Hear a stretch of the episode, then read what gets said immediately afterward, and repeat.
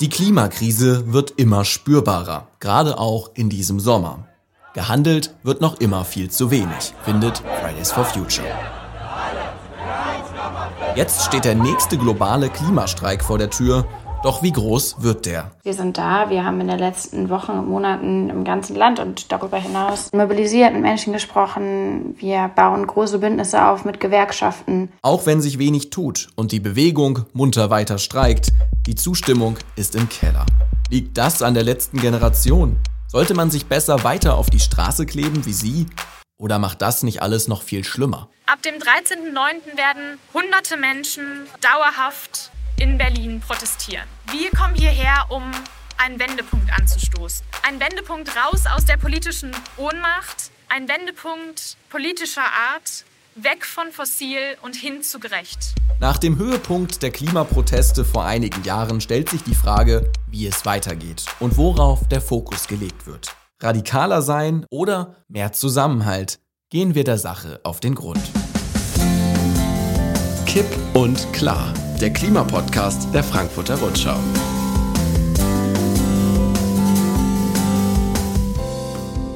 Willkommen zum neuen Podcast Kipp und Klar von der Frankfurter Rundschau. In dieser Folge wollen wir kipp und klar schauen, wo die Klimabewegung gerade steht, was ihre nächsten Ziele und Strategien sind und wie gut das mit dem Rückhalt in der Bevölkerung eigentlich klappt. Ihr hört die prominenteste Aktivistin von Fridays for Future, Luisa Neubauer, sowie VertreterInnen der letzten Generation.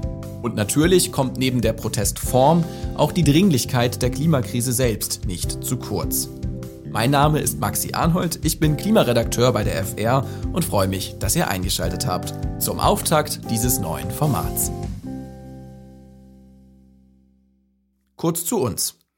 In Kipp und Klar werden wir alle zwei Wochen eine Klimafrage beantworten. Wir, das ist ein Klimateam aus der Politikredaktion der Frankfurter Rundschau. Am Anfang hört ihr hier mich, aber auch meine Kolleginnen Frederike und Seraina werden bald mit einsteigen. Und ihr könnt das natürlich jederzeit auch tun. Wenn ihr eine Klimafrage habt, mailt uns einfach an klima.fr.de. Wir freuen uns über jede Zuschrift und sehen zu, dass wir sie beantworten können. In diesem Podcast erwarten euch spannende Interviews, Hintergründe und Klimawissen. Immer faktentreu, seriös und konstruktiv, also lösungsorientiert und mit der Anleitung zum Handeln verbunden. Denn wenn eins kipp und klar ist, die Zeit für Klima-Action, die ist jetzt. Wenn ihr mehr darüber wissen wollt, könnt ihr uns jederzeit im Netz auf fr.de slash klima checken und auch auf Instagram folgen. Aber jetzt geht's erstmal los. Vier Gruppen werde ich in dieser Folge etwas genauer vorstellen. Angefangen mit der letzten Generation und Fridays for Future bis zu Ende Gelände und Extinction Rebellion. Also nochmal, schön, dass ihr dabei seid bei Kipp und Klar, dem Klimapodcast der Frankfurter Rundschau. Wir beginnen diese Folge am Chiemsee in Bayern. Auf der Herreninsel, mitten in diesem idyllischen See, der auch Bayerisches Meer genannt wird, hat nämlich vor 75 Jahren ein historisches Ereignis stattgefunden. Hier im alten Schloss des Kini von König Ludwig II. wurde der Entwurf des Grundgesetzes geschrieben. Der Entwurf für eine Verfassung, die laut der letzten Generation in der Klimakrise gebrochen wird, da die Bundesregierung das Recht auf Leben nicht ausreichend schützt. Aber was macht die letzte Generation? Was sind ihre Ziele? Und wie wirksam ist ihr Protest? Das habe ich vor dem alten Schloss die Aktivistin Lena Meyer gefragt. Ich glaube, wir entfalten ja schon Wirksamkeit, weil wir ja heute hier sind, über den Verfassungsbruch sprechen und wir wollen wirklich alle Leute auch einladen, sich uns anzuschließen, weil dadurch kann man eben seine Stimme im zivilen Widerstand auch einsetzen und das hat ja auch in der Geschichte schon viele, viele Male funktioniert. Also der Grund, warum ich jetzt als Frau wählen kann und, und studieren kann und heiraten kann, wen ich liebe, ist ja, weil Menschen vor mir schon in den zivilen Widerstand getreten sind. Kritik wird also genau da laut, wo die Grundrechte 1948 erstmals formuliert wurden. Und genau dort, vor dem alten Schloss, hat die letzte Generation den Auftakt ihrer Kampagne 100 für Bayern angekündigt. 100 Menschen der Gruppe, die im August und September durch den Freistaat zogen und gegen den von ihnen wahrgenommenen Verfassungsbruch protestierten. Ich könnte nicht nicht auf die Straße gehen und Widerstand leisten, weil ich es einfach als meine moralische Pflicht auch sehe, diesem Unrecht irgendwie entgegenzutreten und da Widerstand zu leisten. Ich würde es natürlich lieber nicht machen müssen, ähm, aber ja, die Wahl habe ich eigentlich gar nicht. Die Protestwege heißen Laufdemos und Straßenblockaden. In Würzburg, in Nürnberg, wo die Blockade von Starkregen unterbrochen wurde, und in München. Im Vorfeld der Automesse IAA in der bayerischen Landeshauptstadt gab es sogar eine Präventivhaft von 29 Klimaaktivistinnen, also quasi die Festnahme auf Verdachtsfall. Ja, das ist in Bayern legal und wird von Amnesty International auch als Verstoß gegen rechtsstaatliche Grundsätze und internationale Menschenrechte kritisiert. Der letzten Generation zufolge befinden sich manche ihrer UnterstützerInnen bis zum 10. oder 12. September, andere sogar noch bis zum Ende dieses Monats in Präventivhaft. Aber bei Bayern bleibt es nicht. Seit dieser Woche Mittwoch ist nun wieder täglich und mindestens bis Weihnachten mit Straßenblockaden in Berlin und bundesweit zu rechnen, erklärt die letzte Generation. Zumindest so lange, bis Kanzler Olaf Scholz den Ausstieg aus Öl, Gas und Kohle einleitet – sagt Sprecherin Carla Hinrichs. Neuer Fokus also Berlin. Neue Forderung weg von fossilen Brennstoffen bis Ende des Jahrzehnts. Ein Tempolimit von 100 Kilometer pro Stunde auf den Autobahnen, ein 9-Euro-Ticket und ein Gesellschaftsrat. War da mal was? So lauteten bisher die Hauptforderungen der Gruppe. Dass die Regierung eben einen Gesellschaftsrat einberuft, zufällig ausgewählte Menschen aus der Mitte der Bevölkerung, die mit wissenschaftlicher Unterstützung die Bundesregierung in Klimafragen beraten. Diese Ziele gelten weiter, versichert Carla Hinrichs, aber so ganz Priorität hat das nicht mehr.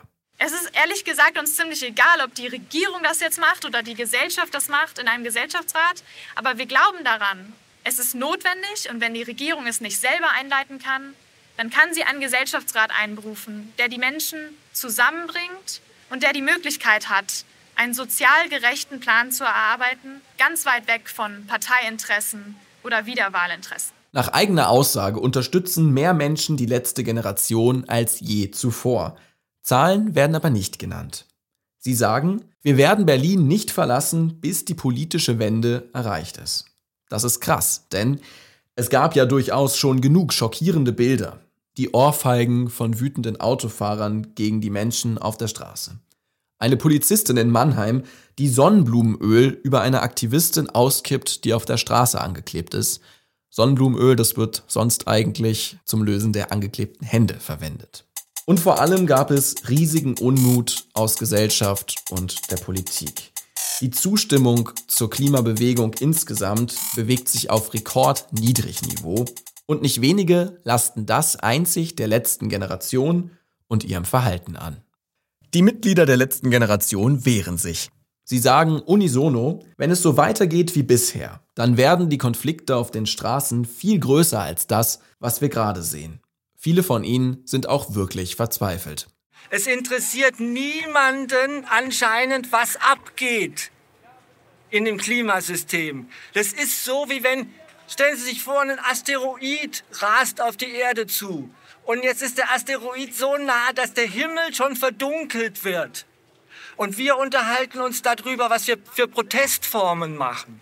Das kritisiert der Geologieprofessor Nikolaus Freuzheim von der Uni Bonn und Mitglied der letzten Generation. Wir leben klimatisch jetzt in einer anderen Welt. Wie weiterkommen, statt nur Gegenreaktionen zu provozieren? Der Protest habe keine Mehrheiten, ja, das stimmt, gibt Sprecherin Carla Hinrichs zu. Aber die Mehrheit für Klimaschutz sei auf jeden Fall da.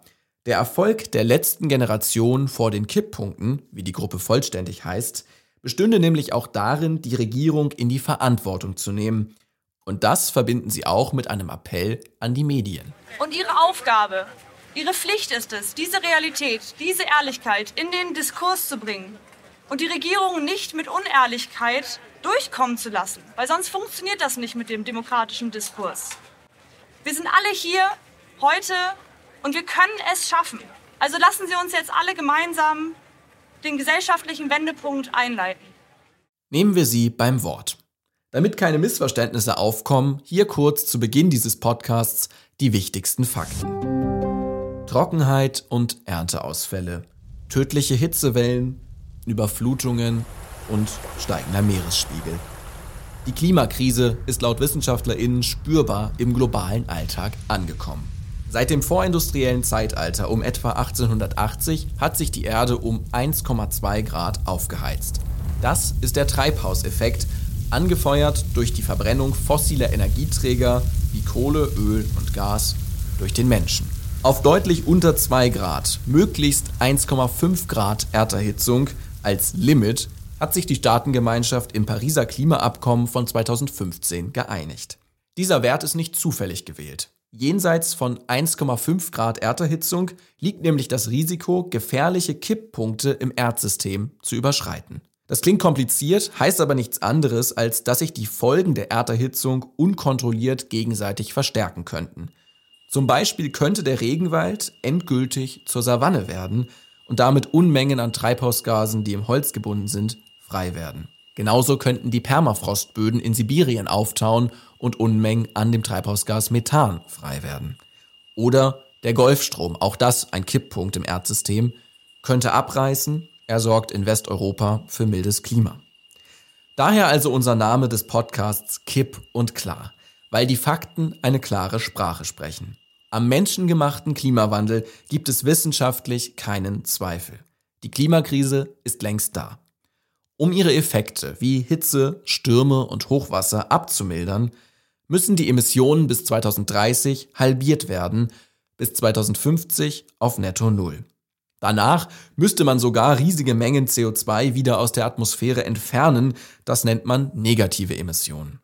Aktuell steuert die Weltgemeinschaft aber gar nicht auf 1,5 Grad zu, was ohnehin schon das absolute Limit wäre, eine Verschlimmerung zum Status quo.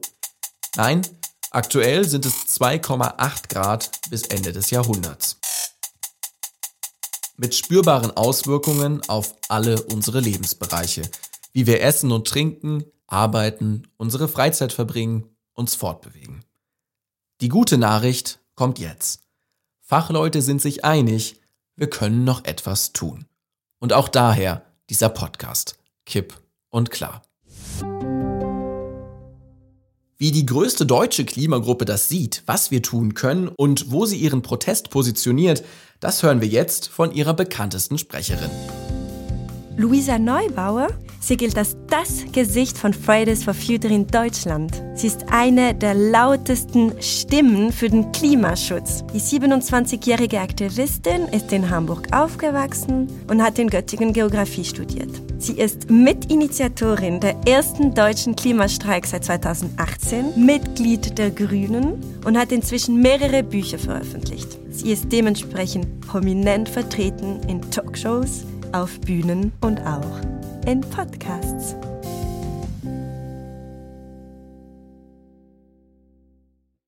Willkommen zu Kipp und Klar, dem neuen Klimapodcast der Frankfurter Rundschau. Hallo, liebe Luisa, ich freue mich sehr, dass du da bist. Hallo, schön hier zu sein. Starten wir mal direkt rein in die Strategie von Fridays for Future.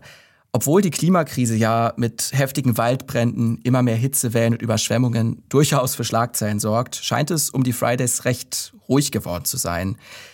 Wo steht denn die Bewegung fünf Jahre nach Gretas erstem Klimastreik? Naja, wir ähm, rufen jetzt am 15. September wieder weltweit auf. Das heißt, wir sind, wir sind da. Wir haben in den letzten Wochen und Monaten im ganzen Land und darüber hinaus mobilisiert mit Menschen gesprochen. Wir bauen große Bündnisse auf mit Gewerkschaften und sind, und das ist total gut, einen großen Schritt weitergekommen seit den letzten, seitdem wir angefangen haben. Wir müssen Gott sei Dank nicht mehr mit anderthalb Millionen Menschen auf der Straße stehen, damit die Bundesregierung einmal das Wort Klima flüstert, sondern ähm, wir mobilisieren weiterhin groß, aber viel mehr können wir uns eben mit der konkreten Umsetzung beschäftigen. Und das ist, ähm, das ist eine richtig gute Botschaft. Wir sehen eben nach fünf Jahren Fridays for Future, unser Aktivismus funktioniert. Mhm. Ihr habt ja Mitte August auch auf einem Sommerkongress in Lüneburg über die Zukunft der Bewegung diskutiert. Du hast ein bisschen jetzt schon angesprochen, Bündnisse eingehen, neue Bündnisse schaffen. Wie sieht denn die Zukunft dieser Bewegung konkret aus? Genau, wir haben ja durch unsere, unsere massenweisen Mobilisierung, durch unsere, durch unsere Arbeit, durch die ganzen Menschen in diesem Land, die, die angefangen haben, sich einzubringen, haben wir ja bewirken können, was lange für unmöglich gehalten wurde, nämlich wir haben es geschafft, dass es eine Art Konsens gibt zur Nachhaltigkeit zum Klima in Deutschland. Die, die, die riesengroße Mehrheit in diesem Land möchte, dass Klimaziele eingehalten werden und findet es wichtig, dass die Bundesregierung mehr macht. Und jetzt ist die Frage, wie kommt man von so einer theoretischen Zustimmung zu einer praktischen Umsetzung? Und dafür sehen wir als Fridays for Future uns eben als so eine Art Motor. Wir sehen uns als eine sagen, eine Bewegung, die es, die die Menschen aus den unwahrscheinlichsten Bereichen zusammenbringen kann. Also wir arbeiten mit Gewerkschaften zusammen, aber eben auch mit Kirchen, mit der Kultur, auch mit ähm, Menschen aus der Chemie- und Stahlindustrie wird gesprochen. Und das heißt, wir sammeln die Bereitschaft ein und üben dann Druck auf die Politik aus, dass wirklich tatsächlich praktisch was passiert, dass die Erneuerbaren kommen, dass die Bahnnetze ausgebaut werden, dass die Landwirtschaftswende kommt, dass die Finanzströme umgeleitet werden. Das ist genau, was wir uns vorgenommen haben und was wir genau in diesem Augenblick auch umsetzen. Nichtsdestotrotz reagieren ja viele Menschen aufgrund der Straßenklebeproteste von der letzten Generation inzwischen sehr allergisch auf den Klimaschutz. Der Klimaforscher Multiplativ hält das Wort sogar für verbrannt und die Zustimmung zur Klimabewegung, die ist laut einer Umfrage von More in Common, immerhin gut aus Mai inzwischen, aber dennoch im Vergleich zu den vergangenen beiden Jahren halbiert. Wie viel zivilen Ungehorsam hält die Klimabewegung denn aus? Ja, ich glaube, es ist hier erstmal ganz wichtig zu unterscheiden, der, die Zustimmung für Klimaschutz, die ist weiter hoch. Ähm, und auch die, die Klimaziele ist etwas, was die deutsche ähm, Gesellschaft mehrheitlich verteidigt. Es gibt einen großen Zuspruch, wenn es um den ökologischen Umbau der Wirtschaft geht. Also da sind Menschen bereit. Und letzte Zahlen haben auch gezeigt, die Mehrheit in Deutschland würde auch auf das eigene Auto verzichten oder auf das Autofahren verzichten ähm, im Sinne des Klimaschutzes, wenn die Alternativen dann auch gegeben sind. Das heißt, da ist eigentlich viel zu tun es stimmt, wir haben ein großes ähm, oder wir erleben eine große Veränderung dahingehend, wie Menschen auf bestimmte Protestformen reagieren.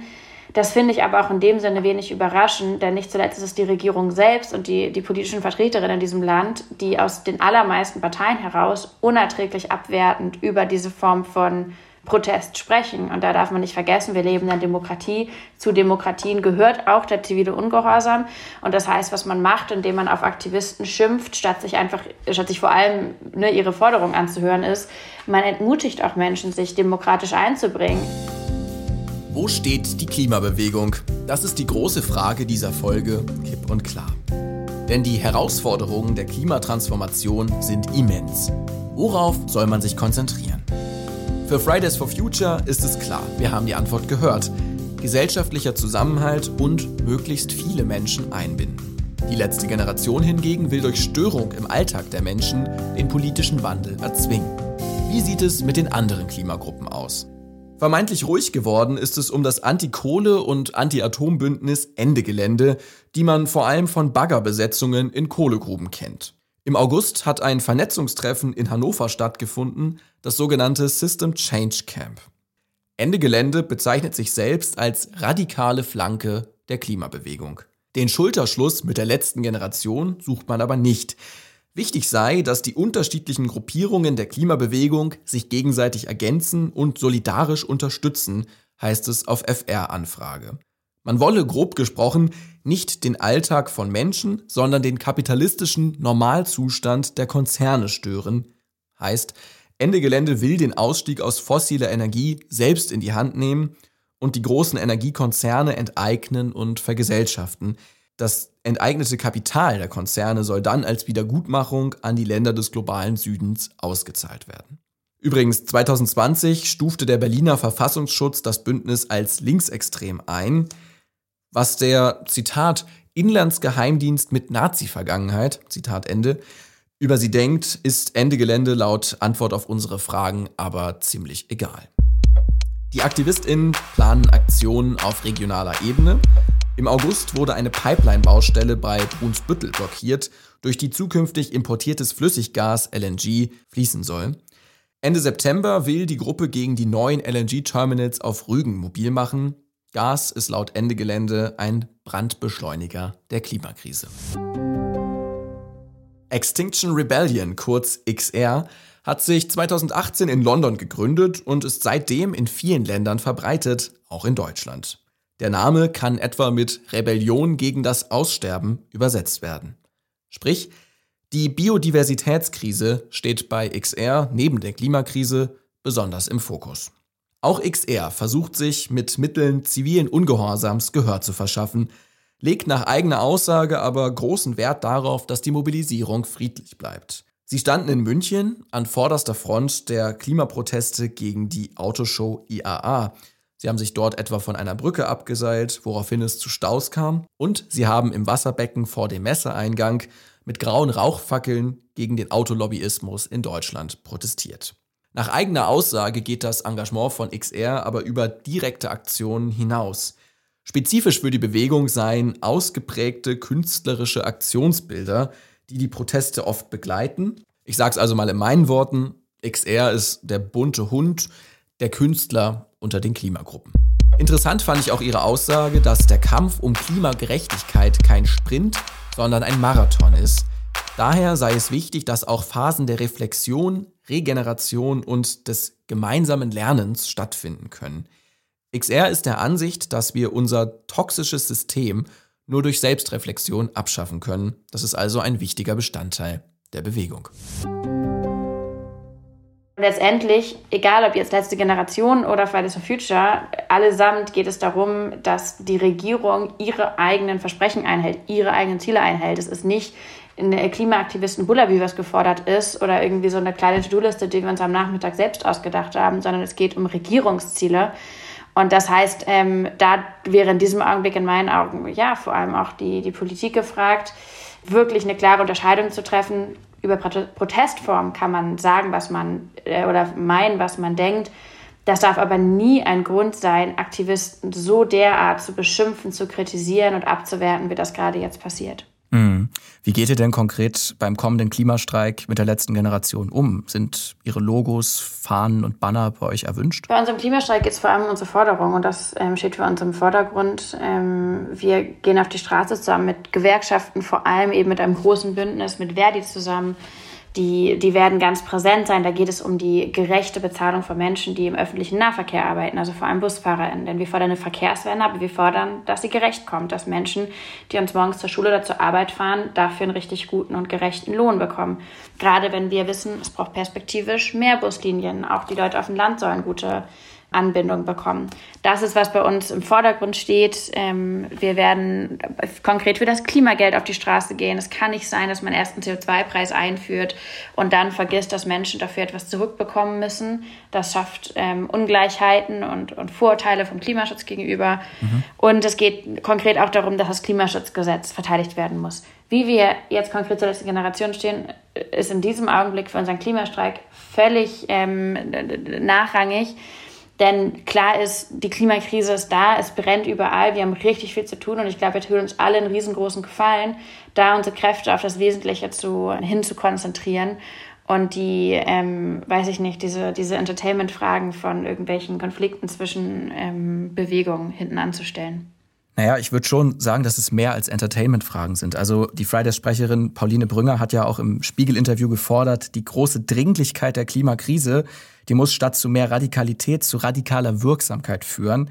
Ähm, also, dass es den Fridays eben konkret darum gehen muss, Protest zu organisieren, der die notwendigen politischen Veränderungen auch erreicht. Genau, deswegen gehen wir auf die Straße auf die Art und Weise, wie wir es gemacht haben. Das habe ich ja mhm. skizziert. Mhm. Gut, dann gehen wir mal weiter. Du hast gesagt, der Sommer hat der Gesellschaft unmissverständlich vor Augen geführt, wie radikal und gefährlich die Klimakrise auch in Deutschland bereits ist. Mhm. Nun frage ich mich, ob sich das mit der Wahrnehmung vieler Menschen deckt, die kritisieren, ja, irgendwie war dieser Sommer unangenehm, der Juli war im Mittel zu nass. Ist das wirklich jetzt schon der Fall, wo das bei allen Menschen ankommt gerade? Naja, da können wir uns gerne mal darüber ähm, unterhalten, warum es sein kann. Das stimmt, ist bestimmt ein berechtigter Punkt, dass Menschen nach wie vor ähm, sozusagen zwar die Klimakrise einerseits erleben, die Temperaturen werden heiß, es brennt und die Flüsse trocknen aus. In Brandenburg werden Menschen vor Feuern evakuiert. In weiten Teilen Europas fallen Ernten aus. Ähm, wir erleben tropische Nächte, die Menschen liegen nachts wach im Bett. Ich habe das auch erlebt diesen Sommer wieder und kann, man kann nicht schlafen, man, man geht müde durch den Tag und so. Wie kann es sein, dass das auf der einen Seite passiert und auf der anderen Seite viele Menschen bis heute nicht das Gefühl haben, dass die Klimakrise in ihrem Leben angekommen ist? Und ich glaube, da ehrlicherweise müssen wir uns auch darüber unterhalten, welche Rolle die Klimaberichterstattung in den Medien spielt. Und bis heute erleben wir es, dass Hitzewellen bebildert werden mit irgendwelchen Freibadbildern, als sei eine Hitzewelle, die weltweit nachgewiesenerweise dafür sorgt, dass unsere Großeltern sozusagen ähm, Hitzeschläge bekommen, äh, Herz-Kreislauf-Probleme, dass Menschen tatsächlich sterben. Wie kann es denn, dass man sowas bebildert, als wäre es irgendwie ein, ein schöner Anlass, ins Freibad zu gehen und hätte überhaupt keine, keine Rechnung? Natürlich schafft das völlig irreführende Assoziationen. Das Gleiche betrifft die, die großen Brände, die wir diesen Sommer gesehen haben, wo man wirklich mittlerweile ja sehr deutlich und klar nachrechnen kann. Das sind Brände, die entstehen durch eine Trockenheit, durch Dürren, die sind, die sind klimabedingt. Und trotzdem sieht man in sehr, sehr vielen Medienberichterstattungen dazu, in sehr vielen Artikeln dazu, keinen einzigen Bezug auf die Klimakrise. Mhm. Das ist ein ganz große, eine ganz große Frage von Aufklärung, von, von Berichterstattung und ja, vom Aussprechen von dem, was da passiert. Es ist wahr, der Juli war nach Daten des EU-Klimawandeldienstes Copernicus der heißeste bisher gemessene Monat. Die globale Durchschnittstemperatur lag bei 16,95 Grad und damit 0,33 Grad höher als im bisherigen Rekordmonat Juli 2019. Auch die Meerestemperatur lag so hoch wie nie zuvor erfasst. Besonders brisant ist, im Juli wurde erstmals in einem Monat das Pariser Klimaziel des 1,5 Grad Limits überschritten. Dazu hat neben dem Klimawandel, nach Meinung der Forschung, auch das Wetterphänomen El Niño beigetragen. Copernicus Vizedirektorin Samantha Burgess warnt, diese Rekorde haben schwerwiegende Folgen für die Menschen und den Planeten, die immer häufigeren und intensiveren Extremereignissen ausgesetzt sind. Der weltweit heißeste Tag bisher war den Daten zufolge übrigens der 6. Juli 2023 mit einer globalen Durchschnittstemperatur von 17,08 Grad. Speziell für Deutschland war der Juli allerdings kein Rekordmonat, wie ein Experte des deutschen Wetterdienstes sagte. Der Monat war hierzulande zwar im vieljährigen Vergleich zu warm, aber weder für einen Juli noch insgesamt rekordverdächtig und das betrifft auf, ein, auf, der einen Seite die Medien, betrifft aber natürlich auch zum Beispiel politische VertreterInnen, die gefragt werden, ähm, hier deutlich zu machen, was wir denn gerade erleben. Ja. Und ich würde aber mal vermuten, dass die aller, allermeisten Menschen in diesem Land, in diesem Sommer ob sie jetzt in den Urlaub gefahren sind oder es nur wollten oder sich gewünscht hätten, das mitbekommen haben, dass da was nicht stimmt. Zum Beispiel in Südeuropa, wo teilweise wochenlang immer und immer wieder große bekannte Urlaubsregionen in Flammen standen. Ja, du hast ja, also erstmal bei der Rundschau haben wir auf jeden Fall keine Hitzewellen mit Freibadbildern ausgeschmückt. Ähm, du hast ja Slowenien nach den verheerenden Hochwassern dort Mitte August auch besucht. Mhm. Glaubst du, dass mit diesem unmittelbaren Erleben von Naturkatastrophen, die durch die Klimakrise bedingt oder befeuert werden, glaubst du, dass damit das Umdenken einsetzt? Tja, ich glaube, das hoffen sehr viele und vielleicht hatte ich es auch mal irgendwie gehofft, dass man irgendwie die Katastrophe erleben muss und dann, ähm, und dann sieht man das und dann ändert sich was und dann geht man auf die Straße und setzt sich ein für Klimaschutz oder wählt anders oder ändert seine Ernährung oder führt Gespräche. Ich glaube, das war so ein langes Versprechen, was man gemacht hatte.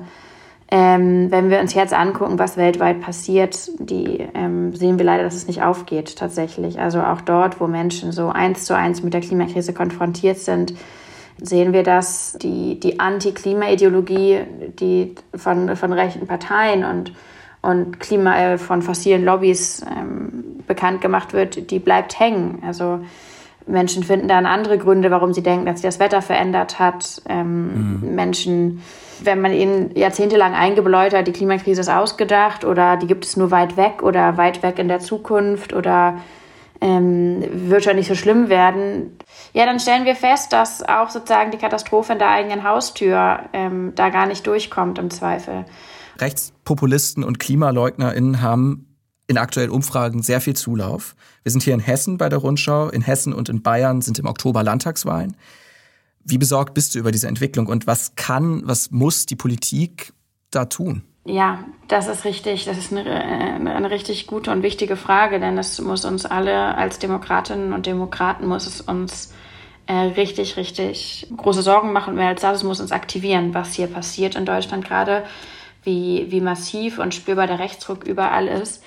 Und an dieser Stelle, glaube ich, ist es wichtig, bewusst zu machen, was hier passiert. Hier werden rechte Ideologien verbreitet und Menschen wird es blau vom Himmel versprochen und gegen alles polemisiert, was einem in den Weg kommt, auch gegen Klimaschutz. Mhm. Auch dagegen, dass Menschen sicher sein können, weil wir uns gut schützen vor den Krisen und so. Und das heißt, an dieser Stelle glaube ich, angesichts der Landtagswahlen, die jetzt in Hessen und Bayern kommen, aber nächstes Jahr auch in, in Teilen der Ostbundesländer, ist es wirklich ein Moment, dass wir als Demokraten zusammenkommen und begreifen, richtig guter, echter Klimaschutz, der gerecht ist, der verträglich ist, der eine Wirtschaftlichkeit schafft, der Arbeitsplätze schafft, das ist nicht länger nur ein Ökoprojekt, das ist ein Demokratieprojekt, wo wir es schaffen, dass Menschen zurückgewonnen werden, weil man gute, transformative Politik für alle erlebt, die die Verhältnisse verbessert, die Menschen was gibt, was sie, was sie brauchen, die Sicherheit schafft. Und damit meinen wir eben immer, oder meine ich, eine Sicherheit vor Krisen, sei es Klimakrise, sei es Inflation, sei es Energiekrise, aber auch eine Stabilität in der Region. Mhm. Das richtet sich in dem Sinne dann besonders natürlich auch an die de demokratischen Kräfte, die jetzt meinen, es sei noch weiter irgendwie Zeit, Menschen gegeneinander auszuspielen. Also was die Konservativen in, in Bayern gerade tun, ist ja genau das zu sagen, man möchte irgendwie ein bisschen mit rechts bändeln und hetzt gegen irgendwelche Grünen oder Klimamenschen und ist dann auf einmal ganz erschrocken, wenn man irgendwie bei der rechten Kuschelei auch noch das Antidemokratische auf einmal im Bierzelt sitzen hat. Das geht nicht auf. Da muss man sich entscheiden, wie sieht so eine Brandmauer aus. Und im Jahr 2023 stellen wir fest, eine stabile Brandmauer gegen rechts, die ist demokratisch, die setzt sich ein gegen oder die steht gegen Diskriminierung, gegen Antisemitismus. Und es ist aber auch eine ökologische Brandmauer, wo, wir, wo klar ist, wenn uns hier irgendwas an stabilen Gesellschaften gelegen ist, einer stabilen Demokratie, wo Menschen sicher sein können, dann kann es das nur geben, wenn wir dafür sorgen, dass uns die Lebensgrundlagen nicht um die Ohren fliegen. Ein letzter Einschub. Merkt ihr was? Eine stabile Brandmauer gegen rechts. Die ist demokratisch, gegen Diskriminierung und Antisemitismus und vor allem, die ist auch eine ökologische Brandmauer, sagt Luisa Neubauer. Klingt für mich eigentlich ziemlich ähnlich wie das, was die letzte Generation am Chiemsee mit dem Verfassungsbruch kritisiert. Ohne Klimaschutz keine Grundrechte. Und überhaupt, Klimaschutz ist selbst ein Grundrecht, spätestens seit dem wegweisenden Urteil des Bundesverfassungsgerichts 2021. Richten wir also zum Schluss des Gesprächs den Blick nach vorn, was jetzt passieren muss. Die Ampelkoalition hat nach ihrer Sommerpause die Arbeit wieder aufgenommen. Ja. Was muss jetzt noch passieren? Das ist eine gute Frage. Die letzten zwei ähm, Jahre dieser Legislaturperiode waren jetzt, glaube ich, für viele Menschen, ich würde mich da einschließen, ähm, kein Freudenfest. Und die Ampel hat nicht gezeigt, dass sie bereit ist umzusetzen, wofür sie angetreten ist die Ampel wollte sozusagen ne, mit ihren, aus ihren drei Parteien heraus drei große Sachen. Die wollte Gerechtigkeit schaffen, sozialdemokratisch inspiriert. Sie wollte Dinge effizienter machen, das war liberal inspiriert und ökologischer, grün inspiriert. Ähm, und das ist ja eigentlich was, was, was richtig gut ist, was fast schon utopisches. Ähm, aber statt effiziente sozial-ökologische Politik zu erleben, sind wir in einem äh, Stillstand und alle streiten. Und Menschen verlieren reihenweise das Vertrauen darin, dass Veränderungen ihnen zugutekommen. Sondern man denkt viel mehr, jede Veränderung nimmt mir noch mehr weg. Und das heißt, jetzt die nächsten zwei Jahre muss da was ganz Großes passieren. Wir sprechen da von einem Doppelwumms fürs Klima. Der muss so aussehen, dass das Klimaschutzgesetz verschärft wird, damit wir tatsächlich wieder international unserer Verantwortung gerecht werden, aber eben auch das Klimageld eingeführt wird, dass Menschen was zurückbekommen für, für den CO2-Preis. Und dann braucht es eine richtig ähm, große, mutige und konsequente Transformation in Verkehr, in Gebäudesektor, im äh, Landwirtschaftssektor. Die Konzepte dafür gibt es ja. Aber jetzt ist, und es gibt auch die guten Ideen, es gibt die Möglichkeiten, das Ganze zu bezahlen.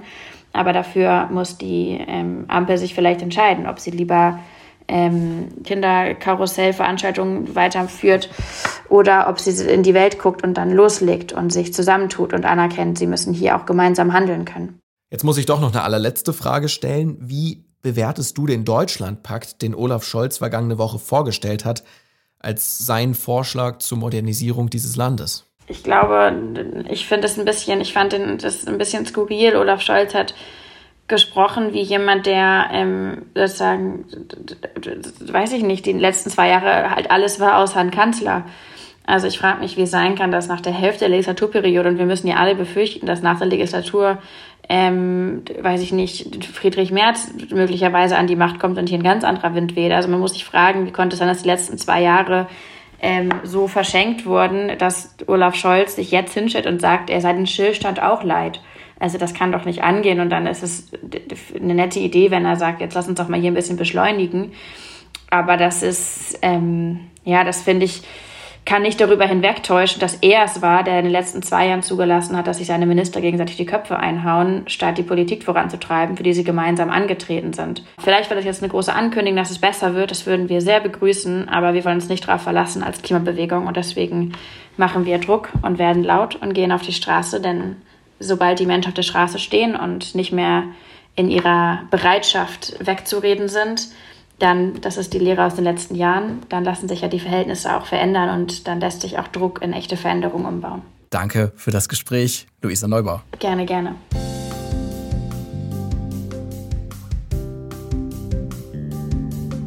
Das waren die Einschätzungen von Luisa Neubauer vorm Fridays for Future Klimastreik.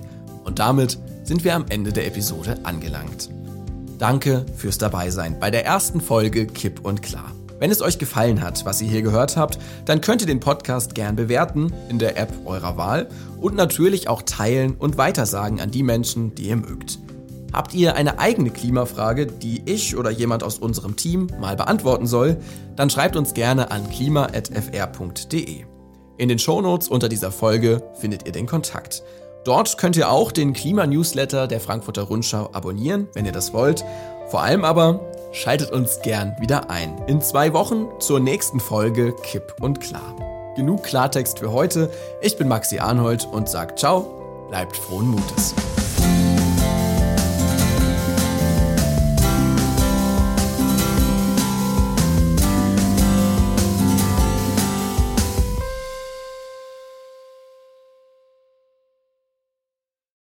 Kipp und Klar wird komplett im Hause der Rundschau recherchiert, produziert und gesprochen.